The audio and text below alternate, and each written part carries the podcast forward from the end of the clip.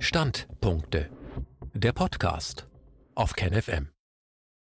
Impfkampagne ein Perpetuum mobile zum Gelddrucken.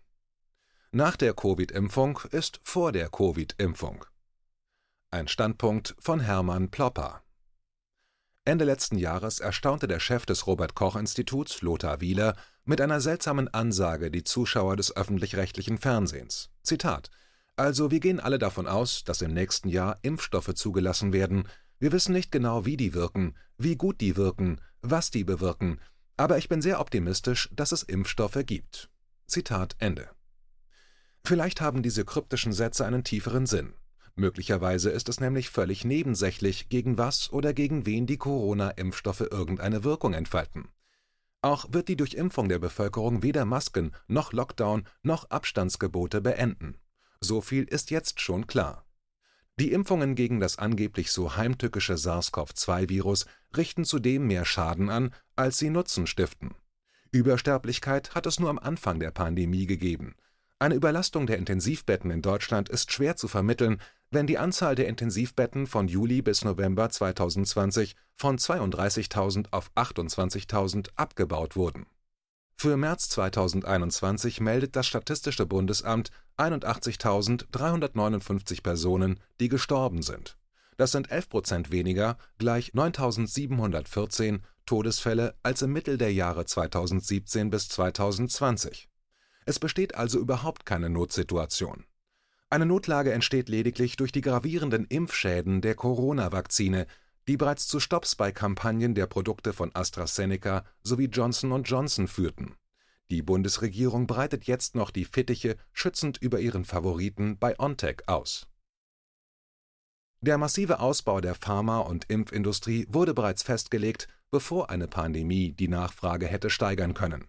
Sanofi und Pfizer haben schon vor Jahren ein Wachstum ihrer Impfsparten um 40 Prozent zwischen 2017 und 2024 beschlossen Ähnliche Wachstumsraten sind von GlaxoSmithKline und Merck angepeilt worden. Ohne eine forcierte Begleitung dieses Wachstums mit entsprechenden Pandemiekampagnen durch Politik, Medien und Wissenschaft kann das ehrgeizige Wachstumsziel nicht erreicht werden. Wachse oder stirb, das ist immer wieder die Parole für Konzerne der biotechnologischen Branche. Deswegen ist auch noch lange nicht Schluss, wenn die Durchimpfung der Bevölkerung erst einmal absolviert ist Machen wir uns nichts vor, es bleibt nicht bei einer einmaligen Impfaktion. Die aktuellen Impfungen der mRNA- und Vektorimpfstoffe bergen in sich bereits den Zwang nach weiteren Impfungen. So warnt aktuell der belgische Virologe Gerd van den Bosche vor langfristigen unliebsamen Folgen der Corona-Impfkampagnen. Van den Bosche hat die Impfprogramme der Bill Gates Stiftung und der Impfallianz Gavi wissenschaftlich begleitet er warnt aktuell die Öffentlichkeit, dass die Corona-Impfstoffe eine Unterdrückung der körpereigenen Immunabwehr bewirken. Er benutzt ein Bild aus der Computerwelt. Zitat: Die Impfungen installieren eine neue Software auf ihrem Computer. Dadurch wird die körpereigene Immunität vollkommen umgangen und abgeschaltet. Zitat Ende. Zudem sei die neue Software der Impfstoffe nicht in der Lage, sich auf Mutanten des Coronavirus einzustellen. Die Geimpften sind offen wie ein Scheunentor für die neuen Virusvarianten. Ist das den Entwicklern der aktuellen Corona-Impfstoffe nicht bekannt? Vermutlich schon. Denn Merkels Corona-Astrologe Christian Drosten hat für den Herbst bereits Zusatzimpfungen für die bereits Geimpften in seiner Glaskugel erblickt. BioNTech entwickelt exakt eine solche dritte Impfdosis.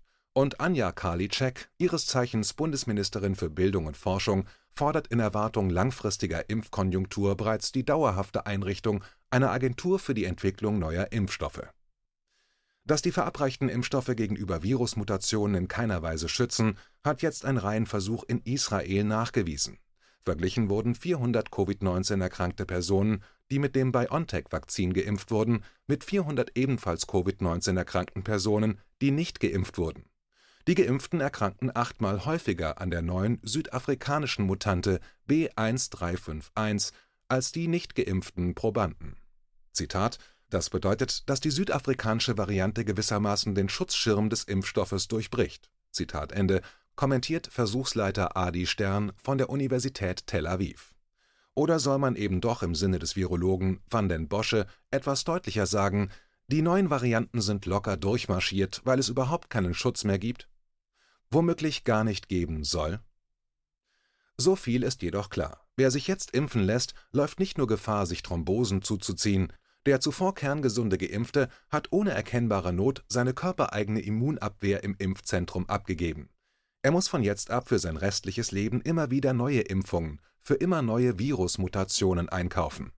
Wie ein Heroinabhängiger, der ohne immer neue Injektionen schwerste Krisen durchmacht. Die Pharmaproduktion gründet zu einem wesentlichen Teil auf dem Prinzip, körpereigene Funktionen stillzulegen und durch die Einführung von körperfremden Präparaten diese Funktionen eher schlecht als recht zu ersetzen. Bisweilen werden die Pharmahersteller sogar ganz ungeniert zu Dealern von Suchtmitteln. Unter vielen anderen war der jetzige Corona-Impfstoffanbieter Johnson Johnson verwickelt in eines der größten Menschheitsverbrechen der letzten Jahrzehnte. Die Rede ist von der Opioidkrise in den USA in den 1920er Jahren hatte der Merck-Konzern in Deutschland eine synthetische Opiumvariante mit dem Namen Eudocal auf den Markt gebracht. Eudocal erlebte in den USA ein makabres Comeback unter dem Namen Oxytocin, anderer Name Oxycodon. Clevere Pharmavertreter überredeten die Ärzte, Oxytocin auch schon bei leichteren Schmerzen zu verschreiben. Der Staat schaute dem Treiben untätig bis wohlwollend zu. Irgendwann waren über zweieinhalb Millionen Menschen in den USA Oxytocin süchtig. Eltern vernachlässigten ihre Kinder. Nachbarschaften verloren ihren Zusammenhalt. Es kam zu Szenen, die die Sargparaden von Bergamo weit in den Schatten stellten. Zitat: Vielerorts können Notärzte nicht mehr schnell genug auf die Vielzahl an Anrufen reagieren. In Ohio müssen die Opfer einer Überdosis inzwischen immer wieder in gekühlten Wohnwagen gelagert werden, weil die Leichenhallen überfüllt sind. Zitat Ende. Von einem Notstandsregime war bei dieser ganz realen Katastrophe nie die Rede. Insgesamt starben vor noch gar nicht so langer Zeit in den USA 400.000 Menschen an einer Überdosis von Opioiden. Das Herstellen einer Abhängigkeit von pharmazeutischen Produkten ist also durchaus integraler Bestandteil des gerade an uns verübten Geschäftsmodells. Dass hier humanistische Motive eine Rolle spielen, ist ausgeschlossen von Freiheit der Impfentscheidung kann unter solchen Umständen auch nicht länger gesprochen werden. Denn ähnlich wie bei der Opioidkatastrophe in den USA ist der Schaden durch die Corona-Impfungen für die Gesellschaft gigantisch. Humanitäre Katastrophen sind vorprogrammiert. Der verantwortungslose und kriminelle Impfwahn muss sofort gestoppt werden. Unconditional Surrender bedingungslose Kapitulation KenFM ist crowdfinanziert und unabhängig. Leiste deinen Beitrag zu freier Presse und unterstütze unsere Arbeit finanziell. Wenn du zukünftig keine Beiträge verpassen willst, abonniere den KenFM Newsletter und installiere dir die KenFM App für iPhone und Android. Weitere Informationen auf kenfm.de/support. Hallo Community. In diesem Video möchten wir euch das Thema Bitcoin ans Herz legen. Wir werden euch erklären, was Bitcoins sind, wie man damit bezahlen kann und welche Bedeutung diese Währung für KenFM hat. Viele von euch haben sicher schon von Bitcoin gehört oder nutzen es sogar privat. Wie ihr KenFM mit Bitcoins unterstützen könnt und warum das für uns aktuell sehr wichtig ist, verraten wir euch jetzt. Das ist ein Bitcoin. In Wirklichkeit existiert so ein Bitcoin aber gar nicht. Es gibt ihn nur virtuell im Internet als digitale Währung in einem digitalen Konto. Bitcoin ist eine sogenannte Kryptowährung, die bekannteste weltweit. Man kann damit via Computer oder Smartphone einkaufen, spenden oder sich gegenseitig Bitcoins zuschicken. Bitcoins kann man wie Währungen oder Edelmetalle zum aktuellen Wechselkurs kaufen, verkaufen oder von Freunden zugeschickt bekommen. Einzige Voraussetzung ein E-Wallet, zu Deutsch eine elektronische Geldbörse. Das ist ein Account oder Konto, über das man Bitcoins empfangen oder versenden kann. Wie ihr wisst, nutzen auch wir bei KenFM schon seit ein paar Jahren Bitcoin, damit wir im Notfall auch finanziell unabhängig bleiben können, zum Beispiel von Banken, die uns nicht mehr mögen. Da viele Banken mit unserer Berichterstattung nicht einverstanden sind und nicht im Zusammenhang mit KenFM genannt werden möchten, kam es in den letzten Monaten so weit, dass uns gar keine Bank mehr mag. Weshalb wir leider damit rechnen müssen, vom kompletten IBAN-Zahlungsverkehr ausgeschlossen zu werden. Deshalb der Appell an euch, Beschäftigt euch jetzt schon mit der Funktionsweise von Bitcoin, damit ihr uns auch im Notfall trotzdem weiter unterstützen könnt. Alles, was ihr dafür tun müsst, ist, eure bisherige Unterstützung in Euro einfach in Bitcoin an uns zu senden. Dazu legt ihr einfach eine kostenlose E-Wallet an, wandelt einen Betrag eurer Wahl in Bitcoin um und sendet uns diesen an unseren Bitcoin-Account. Den Link findet ihr unter jedem unserer Beiträge sowie unter diesem Video. Alternativ dazu könnt ihr aber auch diesen QR-Code mit eurem Smartphone scannen.